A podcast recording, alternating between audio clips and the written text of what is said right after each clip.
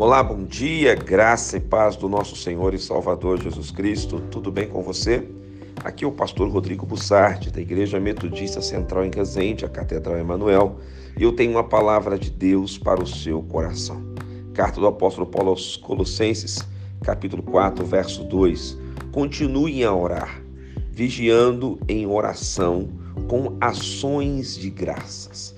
O apóstolo Paulo está orientando que nós devemos orar sempre, vigiar em oração, porém com ações de graças. Ore agradecendo. Talvez você não recebeu ainda as bênçãos que você tem buscado, as respostas que você tem buscado.